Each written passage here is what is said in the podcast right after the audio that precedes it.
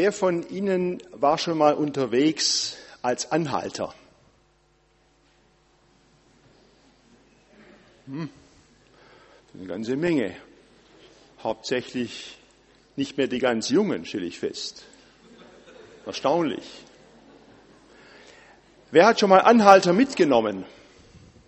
Ah, das sind noch einige mehr. Ich möchte Ihnen zunächst mal erzählen von einem Mann, der einen Anhalter mitgenommen hat. Und der Mann war Christ und hat vielleicht mit dem Satz gelebt, bevor du im zweiten Gang bist beim Anfahren, sollst du bei Jesus sein. Mit dem Anhalter. Es war eine lange Fahrt und dieser Mann hat dem Anhalter von Jesus erzählt. Die Zeit war da und er konnte ihm das Evangelium erklären in alle Richtungen. Und das Wunder ist geschehen, dieser Anhalter ist noch im Auto zum Glauben gekommen, hat sein Leben Jesus Christus anvertraut. Heute spricht man von der Zeit, bis Erwachsene zum Glauben kommen, von bis zu zwölf Jahren. Also damals ging es ein bisschen schneller, aber so war das wohl. Es ist so bei dem Anhalter gewesen wie damals in der Wüste bei diesem Kämmerach. Er stieg dann aus dem Auto aus und zog seine Straße fröhlich als Christ. Monate später, vielleicht ein, zwei Jahre später, nimmt unser Autofahrer wieder einen Anhalter mit und erzählt ihm wieder von Jesus. Und nach wenigen Sätzen stellen die beiden fest, das war doch schon mal so.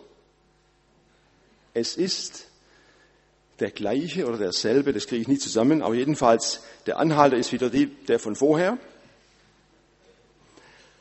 Und der Autofahrer ist entsetzt, denn bei seinem erneuten Mitfahrer findet er nichts mehr von Glauben. Es hat sich kein Glaube verdichtet, weder am Montag noch am Dienstag. Er fängt wieder von vorne an. Und das hat diesen Autofahrer sehr beschäftigt. Im Unterschied zum Vater von Franz Kafka hat er die Situation sehr ernst genommen und hat mit diesem Anhalter eine Freundschaft begonnen, eine Zweierschaft. Hat sich gesagt, das passiert mir nicht nochmal. Ich möchte jetzt diesen Anhalter begleiten im Glauben.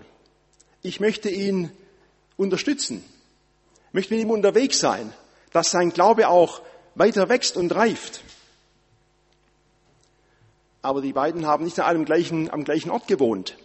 Deshalb hat der Autofahrer ihm geschrieben und hat in dieser Korrespondenz geradezu ein Programm entwickelt, wir würden heute einen Glaubenskurs vielleicht dazu sagen, um diesen Anhalter im Glauben weiterzuführen.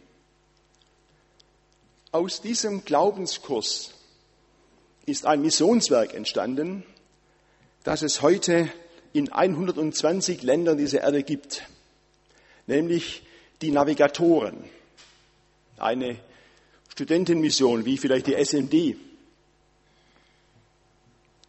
Bis heute kann man diese Studienhefte sich besorgen und kann in unterschiedlichen Etappen Glauben üben, Glauben lernen. Kann man Glauben lernen? Das ist die Frage. Ich habe dazu zwei Thesen. Und wenn Sie die erste sehen, ist Ihnen die zweite auch gleich klar. Die erste These nämlich lautet, man kann Glauben auf keinen Fall lernen. Glauben ist ein Geschenk Gottes. So geht das nicht, wie sich das Dawson Jodman vorstellte dieser Autofahrer, der das Missionswerk gegründet hat. So geht es nicht. Ein Handwerk kann man lernen. Eine Fremdsprache kann man lernen. Hochdeutsch für einen Württemberger eher nicht. Lernen setzt Verstand voraus, Begabung, Aber Glauben, Glauben können auch Menschen, die vom Verstand her sehr begrenzt sind. Geistig Behinderte können ein inniges Verhältnis zu Jesus haben, ein Glaubensverhältnis. Lernen ist für die allermeisten Menschen verfügbar, aber Glauben ist unverfügbar. Glauben ist ein Geschenk. Man kann Glauben nicht lernen, das sagt auch die Bibel ganz klar. Wir lesen zum Beispiel, es liegt nicht an jemandes Wollen oder Laufen, sondern an Gottes Erbarmen, dass wir glauben können. Gott ist es, der in uns beides bewirkt, das Wollen und das Vollbringen, nach seinem Wohlgefallen, schreibt Paulus in die Philippa. Und Jesus selber sagt, es kann niemand zu mir kommen, es sei denn, dass ihn der Vater zieht. So einfach ist das nicht mit dem Glauben lernen, wie man einen mathematischen Satz lernt. Das Ergebnis meiner ersten These, Glauben hängt nie und nimmer von unserer menschlichen Lernfähigkeit ab. Glauben ist unverfügbar, Glauben kann man nicht lernen. Jetzt kommt eine zweite These. Natürlich kann man Glauben lernen. Denn Glauben ist ein bewusstes sich einlassen auf die Botschaft von Jesus. Ein Beispiel wäre unser Anhalter im Auto damals. Oder ein Beispiel sind vielleicht viele von uns. Es ist doch zum Beispiel entscheidend, was Eltern ihren Kindern erzählen, was sie ihren Kindern vorlesen und vorleben. Ob es die Geschichten sind der Gebrüder Grimm und Andersen, das Märchen, durchaus nette Geschichten, warum auch nicht. Aber damit nur zu füttern, eine Kinderseele, das wäre uns zu wenig. Wir bringen unseren Kindern die Geschichten nahe der Bibel, von Abraham, von Mose, von David, bis hin zu den Geschichten von Jesus und den Aposteln. So wie das auch dieser Autofahrer gemacht hat, Dawson Jotman, der die Geschichte von Jesus erzählt hat, seine Mitfahrer. Glauben kann man lernen. Lassen wir uns darauf ein? Das ist die Frage an jeden, der die Geschichten der Bibel hört. Lasse ich mich darauf ein? sind das für mich nicht nur Geschichten von anno dazumal, sondern Geschichten, wo der lebendige Gott mich heute anspricht. Man kann Glauben lernen. Das sagt übrigens auch die Bibel ganz klar. Jesus sagt im Missionsbefehl, geht hin und macht zu Jüngern alle Völker. Macht zu Jüngern. Da kann man was machen. Und er sagt auch, wie das geht. Tauft sie auf den Namen des Vaters und des Sohnes und des Heiligen Geistes und lehrt sie alles halten, was ich euch befohlen habe. Lehrt sie halten. Bringt ihnen das bei. Lebt ihnen vor. Macht ein Programm daraus. Feiert Gottesdienste. Haltet Bibelgesprächskreise. Trefft euch in Hauskreisen. Lernt, lernt die Bibel, lernt die Botschaft von Gott, lernt den Glauben. Und wenn Paulus an die Korinther schreibt, lasst euch versöhnen mit Gott, dann merkt man auch, da ist was dabei, was wir machen können, worauf wir uns einlassen sollen. Und Philippus fragt diesen Finanzminister aus Äthiopien mitten in der Wüste, verstehst du auch, was du liest? Und der sagt zu ihm ganz ehrlich, wie kann ich, wenn mich nicht jemand anleitet? Darauf kommt es an, dass wir Menschen anleiten, hinleiten zur Botschaft vom lebendigen Gott, zur Botschaft von Jesus. Und noch einmal Paulus, er schreibt an seinen Mitarbeiter Timotheus, der eine Generation jünger war als Paulus, er schreibt ihm, die Heilige Schrift kann dich unterweisen zur Seligkeit. Also die Bibel kann dir den Weg zeigen, wie du gerettet wirst. Kann man Glauben lernen? Natürlich kann man Glauben lernen, sagt die zweite These. Kann man Glauben lernen? Das war ja auch in unserem Blatt Gemeinschaft Leben im September das Thema.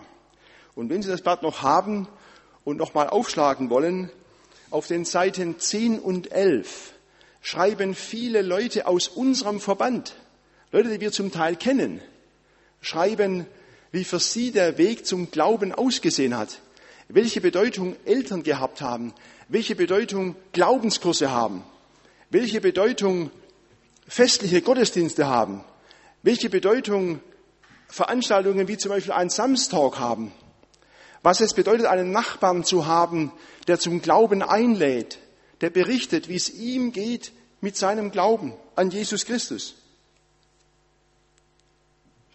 Tja, was stimmt jetzt? Kann man Glauben lernen oder kann man den Glauben nicht lernen? Es ist wie so oft im Leben, es stimmt beides. Wollen wir uns nochmal näher anschauen. Natürlich stimmt es, dass ich glauben kann, ist ein Geschenk Gottes. Aber der Glaube kommt nicht aus dem Nichts. An die Römer schreibt der Apostel Paulus, der Glaube kommt aus der Predigt, das Predigen aber durch das Wort Christi. Das heißt, der Glaube kommt nicht aus dem Kopf oder aus dem Bauch, sondern Gott schenkt den Glauben aus der Predigt des Evangeliums, aus der Predigt der biblischen Botschaft. So entsteht Glaube. Und deshalb haben wir den Anspruch bei uns in unserem Verband, in jeder Gemeinschaft, in jedem Kreis, in jeder Gruppe, dass da Bibel vorkommt, weil wir davon überzeugt sind, dass das stimmt. Der Glaube kommt aus der Predigt. Von nichts kommt nichts. Das gilt auch für den Glauben. Und deshalb predigen wir. Deshalb erzählen wir unseren Kindern, Enkelkindern, Nachbarn, Freunden, Jungschalern, Mitsängern und anderen erzählen wir die Geschichten der Bibel. Nur wo Gottes Wort weitergesagt wird, kann Glaube entstehen. Aber das andere gilt eben auch. Auch wenn man Glauben nicht lernen kann wie Kochen, so kann man doch Bedingungen schaffen, durch die Glaube entstehen kann. Denken Sie an Dawson Trotman. In seinem Auto, für ihn war das Auto eine Art gottesdienstlicher Raum.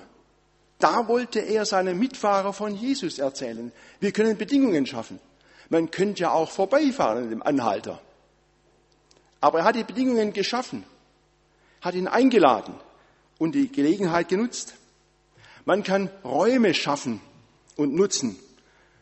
Seit über 50 Jahren jetzt besteht Karlsminde.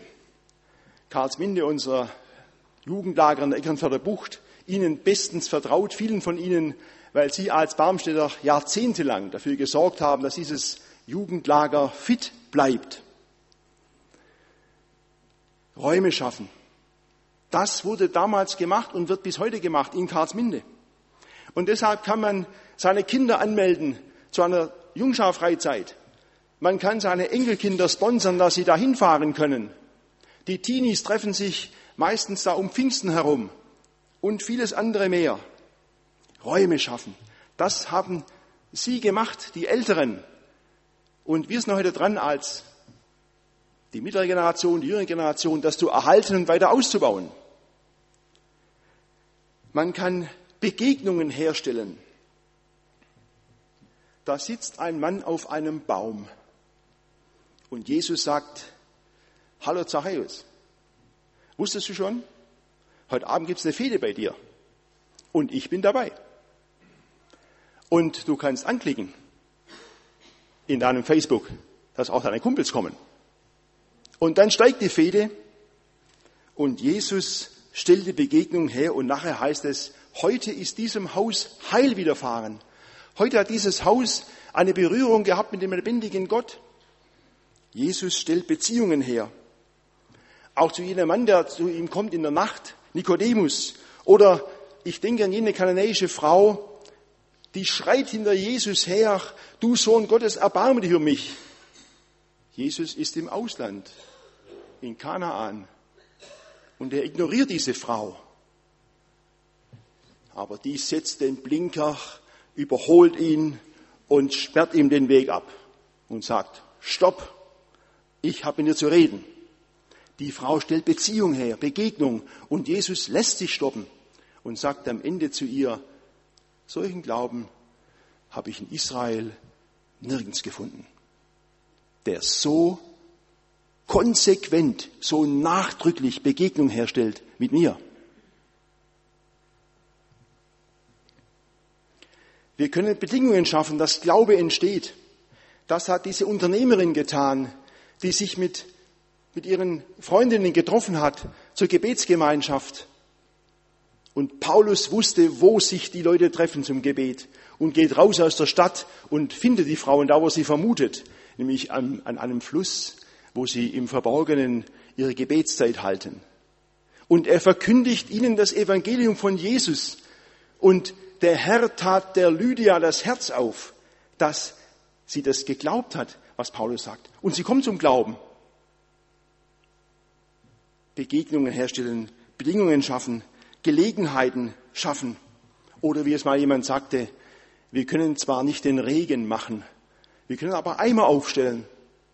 Wir können zwar nicht den Wind machen, aber wir können aber Segel setzen, dass dann, wenn der Wind kommt, dass dann, wenn das Evangelium Gottes verkündigt wird, dass dann auch die Segel gefüllt werden und das Schiff in Bewegung kommt.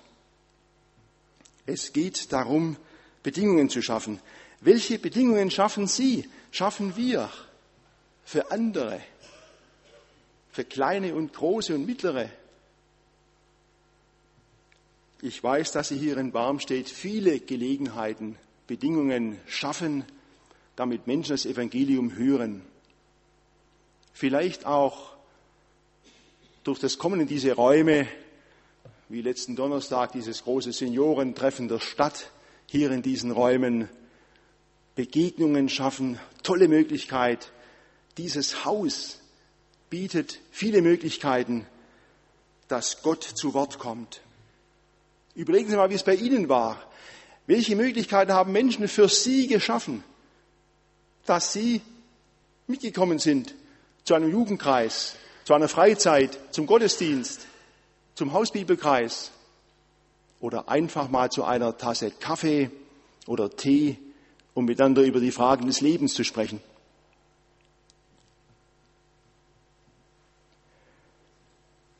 Bevor es weitergeht, singen wir jetzt gemeinsam ein Lied. Ich darf und soll mir also Gedanken machen, was ich für meine Enkel, für meine Nachbarn, für meine Kollegen tun könnte, um günstige Bedingungen zu schaffen, um ihnen die gute Nachricht von Jesus weiterzubringen. Das hat sich der Autofahrer auch schon vorher überlegt, was er denn sagt, wenn nun ein Anhalter in sein Auto einsteigt. Das Ziel ist, dass unsere Menschen, die wir begegnen, Gott erfahren, seine Stimme hören, die Einladung zum Glauben hören. Ja, den Glauben vom Heiligen Geist geschenkt bekommen, indem sie ihn von uns lernen. Das ist der Weg.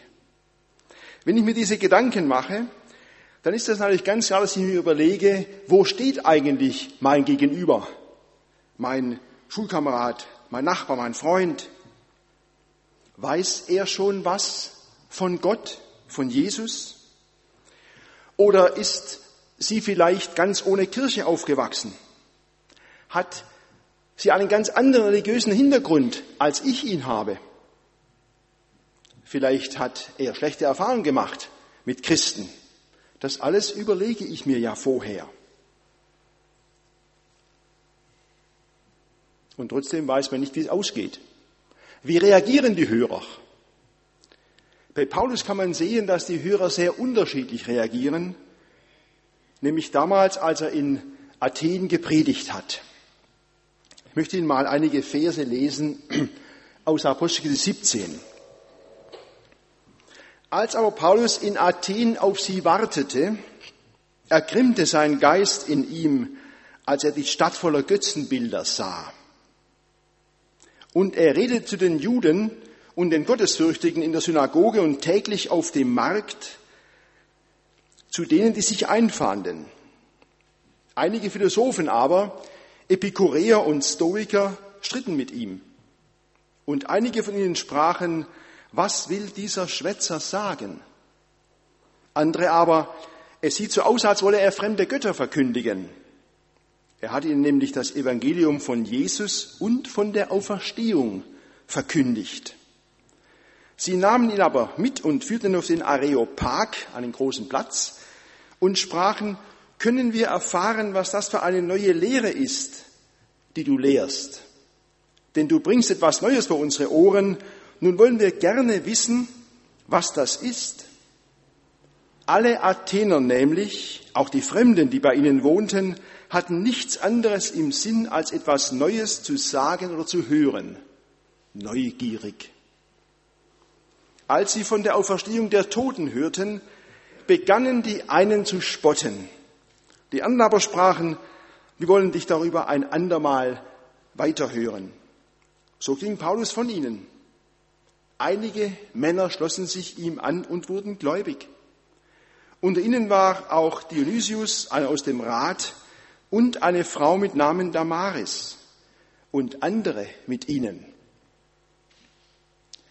Wie reagieren Menschen auf die Verkündigung des Evangeliums. Hier bilden sich drei Gruppen. Einige lachen den Apostel Paulus aus. Andere sind interessiert, aber nicht bereit, sich auf den Glauben einzulassen. Und einige kommen zum Glauben. An dieser Reaktion auf die Botschaft von Jesus Christus hat sich bis heute nichts geändert. Ablehnung, Zurückhaltung, vorsichtiges Interesse und Glaube.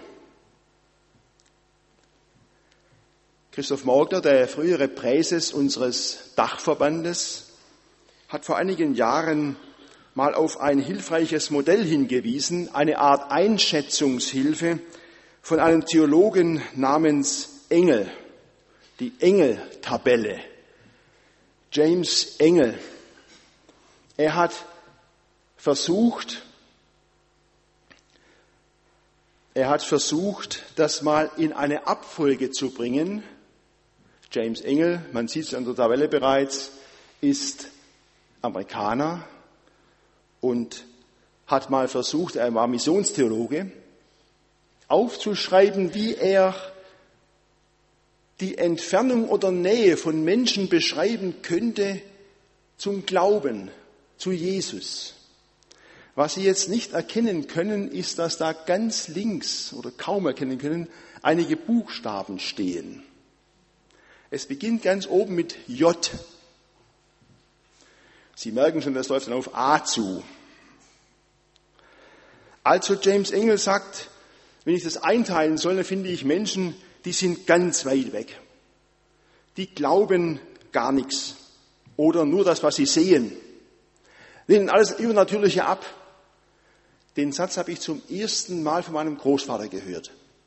Ich glaube nur, was ich sehe. Heute würde ich ihm sagen, Großvater, das, was du siehst, das kannst du am wenigsten glauben. Denn das ist am meisten manipuliert. Dann sagt James Engel, gibt es Menschen, ja, die rechnen mit einem höheren Wesen, da muss doch irgendwas dahinter stecken, da muss doch irgendwas sein. Und dann geht es so weiter. Christlicher Glaube sagt mir eigentlich gar nichts. Aber Gott, gut, okay, Gott, das mag es geben. Vielleicht haben manche kürzlich ähm, Steinbrück gesehen bei Günter Jauch, der gesagt hat, nicht der Günther, sondern der andere, wenn ich Gott als ein Prinzip ansehe, dann glaube ich an Gott. Es kommt dann zu einer Art verschwommenem Bild vom christlichen Glauben, vielleicht unter dem Gedanken, das schafft vielleicht gutes Verhalten, ein bisschen Moral kann ja nicht schaden. Mit der Zeit aber, so stellt James Engel fest, es gibt Leute, da wächst Interesse am christlichen Glauben. Jeder Mensch braucht etwas, woran er sich halten kann, braucht Sinn in seinem Leben. Und im Hören der Botschaft kommt es dann auch zum Verständnis der biblischen Botschaft. Vielleicht haben Sie diesen Satz schon mal gehört. Ich habe ihn schon mehrfach gehört. So hat mir das noch keiner erklärt. Jetzt verstehe ich das. So war es bei mir im Sommer 1973 nach einem Jugendkreisabend. So hat mir das noch keiner erklärt. Jetzt verstehe ich das. Und dann kommt näheres Interesse. Das möchte ich genauer wissen. Da möchte ich, dem möchte ich auf den Grund gehen. Es kommt zu einer positiven Einstellung gegenüber dem Evangelium. Man möchte mehr davon hören. Man erkennt, der Glaube an Gott ist eine gute Sache. Aber dann, nächstes Bild, dann kommt es zu einem persönlichen Betroffensein. Der Mensch merkt, ich bin ja gemeint. Das meint ja mich. Und dann kommt es zu einer Entscheidung zum Glauben. Ich möchte Christ werden. So geschehen bei mir damals nach einem Jugendkreisabend zu einem ganz abständigen Text, würde ich heute sagen. Aber danach, da war es reif, ich möchte Christ werden zum Glauben kommen, Bekehrung, Wiedergeburt. So, so beschreibt James Engel, der Missionstheologe, wie unterschiedlich weit oder nahe Menschen vom Glauben weg sein können. Es ist eigentlich jetzt hochinteressant, dass ich mich frage, wo ist denn mein Gegenüber? Wo kann ich denn einsteigen? Ist da schon was, wo ich anknüpfen kann? Oder muss ich buchstäblich bei Adam und Eva anfangen? Die aller einfachsten Dinge mal zunächst erklären. Davon wird viel abhängen, dass wir Menschen nicht überfordern, zu viel voraussetzen oder auch nicht unterfordern, wenn sie schon einiges wissen. Also wo steige ich ein? Nun ist aber der Weg bei A noch nicht ganz zu Ende. Es geht dann weiter, wenn ein Mensch zum Glauben kommt. Er möchte seinen Glauben bestätigen. Gott, ich meine es ernst. Jetzt möchte ich zu dir gehören, möchte mit dir reden. Es kommt dann zur Einbindung in eine christliche Gemeinde. Das haben manche von Ihnen ganz konkret hier in Barmstedt erlebt, dass sie den Schritt zum Glauben gegangen sind, den, das Vertrauen zu Jesus gefunden haben und jetzt Beheimatung in dieser Gemeinde. Dann bringen Leute ihre geistlichen Gaben ein. Jetzt arbeite ich mit. Und dann kommt es zu einem weiteren geistlichen Wachstum. Ich möchte die Bibel lernen, Zusammenhänge verstehen. Ich möchte mich einbringen. Ich nehme teil am, am Gebet. Wir hatten vorher vor diesem Gottesdienst, vermutlich wie jeden Sonntag, eine Zeit des Gebets, um uns auf diesen Gottesdienst einzustellen. Es ist eine wunderbare Erfahrung, gemeinsam vor Gott die Anliegen auszubreiten, damit ein solcher Gottesdienst auch eine Gegenwart Gottes schenken kann. Der Alltag als Christ wird wichtig. Glaube am Montag. Wir hatten bei einem Kongress kürzlich in Dortmund, wo die, den wir Hauptamtlichen besucht haben, da gab es ein Seminarthema zum Thema Glaube am Samstag. Für Hauptamtliche nicht ganz unwichtig, denn der Samstag ist vielfach der Tag, wo sie sich vorbereiten auf den Sonntag.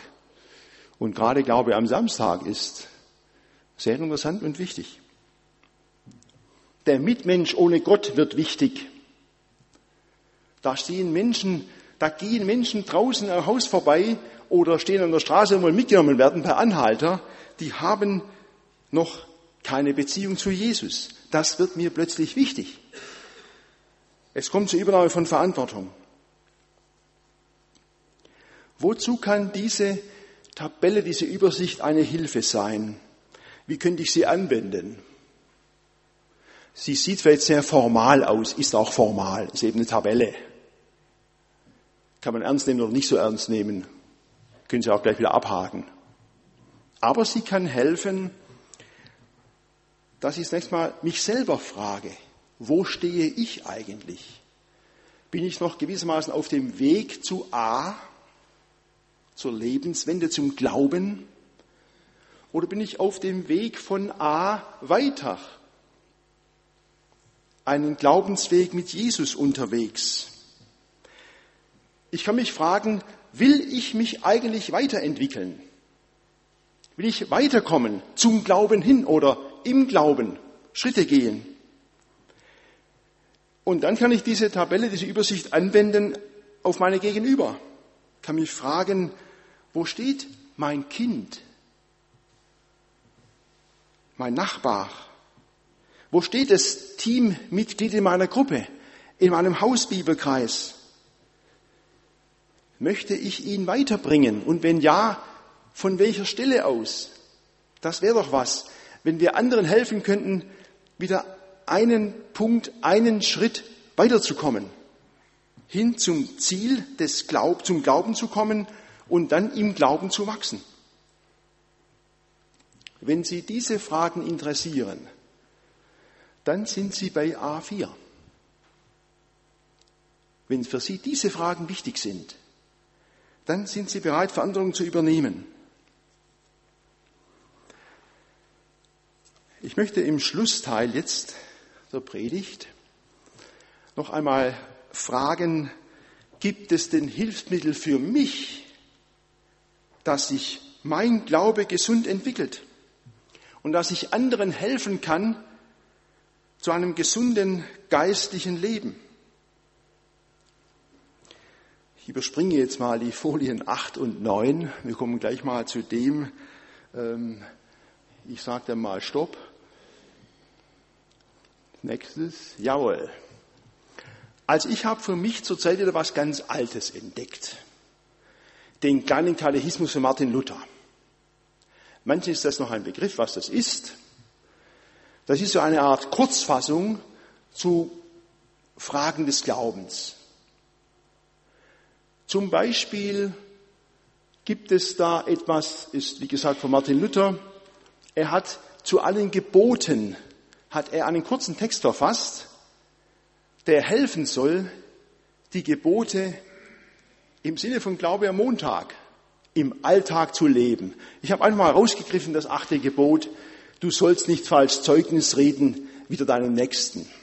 Jetzt fragt Martin Luther und Katechismus heißt, ganz einfach zu praktizierende Lehre. Wie setze ich das jetzt um? Was heißt das? Wir sollen Gott fürchten und lieben, so fängt das immer an, weil das das Wichtigste ist, dass wir unseren Nächsten nicht belügen, verraten oder seinen Ruf verderben, sondern sollen ihn entschuldigen, Gutes von ihm reden und alles zum Besten kehren. Ich garantiere Ihnen, dass Sie dieses Gebot jeden einzelnen Tag anwenden können. Und die Erklärung hilft auch, das in die Praxis umzusetzen. Sie sind schon oft dabei gewesen, vielleicht heute schon, wo man über einen redet, der gerade nicht da ist und der da vielleicht nicht so besonders gut wegkommt, der nicht Anwesende. Dann gilt es nach diesem Gebot, ihn entschuldigen Gutes von ihm reden und alles zum Besten kehren. Wenn Sie gestern Abend die Nachrichten gesehen haben, die heute sind im ZDF, da war der Bericht drin von einem Mädchen aus, ich glaube aus England, die wurde sehr gemobbt in ihrer Schule. Und günstige Umstände haben es ergeben, dass sie sich aus diesem Mobbing befreien konnte. Menschen waren ihr eine Hilfe, eine ganze Stadt war ihr plötzlich zu Hilfe und hat ihr geholfen, dass sie da rauskommt. Es gibt viele Gelegenheiten, das achte Gebot umzusetzen. Und die kurzen Erklärungen Martin Luthers helfen uns dabei, das ganz praktisch werden zu lassen. Noch ein Beispiel ähm, aus dem Vater Unser. Auch zum Vater Unser hat Martin Luther ganz kurze Erklärung zu den einzelnen Bitten geschrieben. Zum Beispiel zu der zweiten Bitte, dein Reich komme. Was heißt das? Gottes Reich kommt wohl ohne unser Gebet von selbst. Ha, das finde ich sehr tröstlich. Aber wir bitten in diesem Gebet, dass es auch zu uns komme. Aha. Wie geschieht das, dass es zu mir kommt, das Reich Gottes? Wenn der himmlische Vater uns einen Heiligen Geist gibt, dass wir seinem heiligen Wort durch seine Gnade glauben und danach leben, hier zeitlich und dort ewig. So kommt das Reich Gottes zu mir und zu Ihnen. Wenn er uns, der Vater im Himmel, den Heiligen Geist gibt, dass wir seinem Wort glauben. So wie damals auf dem Areopag oder bei Paulus, als es die Lydia getroffen hat, oder den Kämmerer, oder sie in der Jungscharstunde, oder wo auch immer. So geschieht das. Dein Reich komme. Ich habe mir vorgenommen, den kleinen Katechismus jetzt mal über ein halbes Jahr zum Beispiel zu lesen. Ich mache das so, dass ich mir eine Seite, das ist immer so ein bisschen eingeteilt, vornehme und das eine Woche lang, immer morgens in meiner stillen Zeit, einfach eine dieser Seiten lese. Ich habe nicht den Anspruch, es auswendig zu lernen, das fiel mir früher sehr leicht, hat sich etwas verändert. Aber wenn ich das ein paar Mal gelesen habe, eine Woche lang, ist doch schon ein bisschen was hängen geblieben. Kann man Glauben lernen? Interessante Frage. Wir können jedenfalls einiges dazu tun, dass wir zum Glauben kommen und am Glauben bleiben. Glauben ist ganz Geschenk. Übrigens, das macht mich auch barmherzig. Das macht mich barmherzig mit den Menschen, die keinen Zugang bislang zum Glauben gefunden haben, die religiös unmusikalisch sind, wie es mal jemand gesagt hat. Ich möchte lernen, mit ihnen Geduld zu haben. Glauben befehlen geht nicht. Das wissen Eltern am allerbesten, die gerne ihre Kinder auch dahin leiten möchten, dass sie glauben, dass sie Jesus vertrauen. Glaube ist ganz Geschenk. Aber Glaube will auch ganz angenommen und gestaltet werden. Das spornt mich an, dass meine Kinder, meine Enkelkinder, die Menschen um mich herum, dass sie Glauben von mir lernen. Untätigkeit geht nicht. So entsteht kein Glaube. Dieses geheimnisvolle Miteinander, von dem das Gott schenkt, wenn ich sein Wort verkündige, das möchte ich lernen und üben. Und dazu wünsche ich auch Ihnen allen von Herzen Gottes Segen. Amen.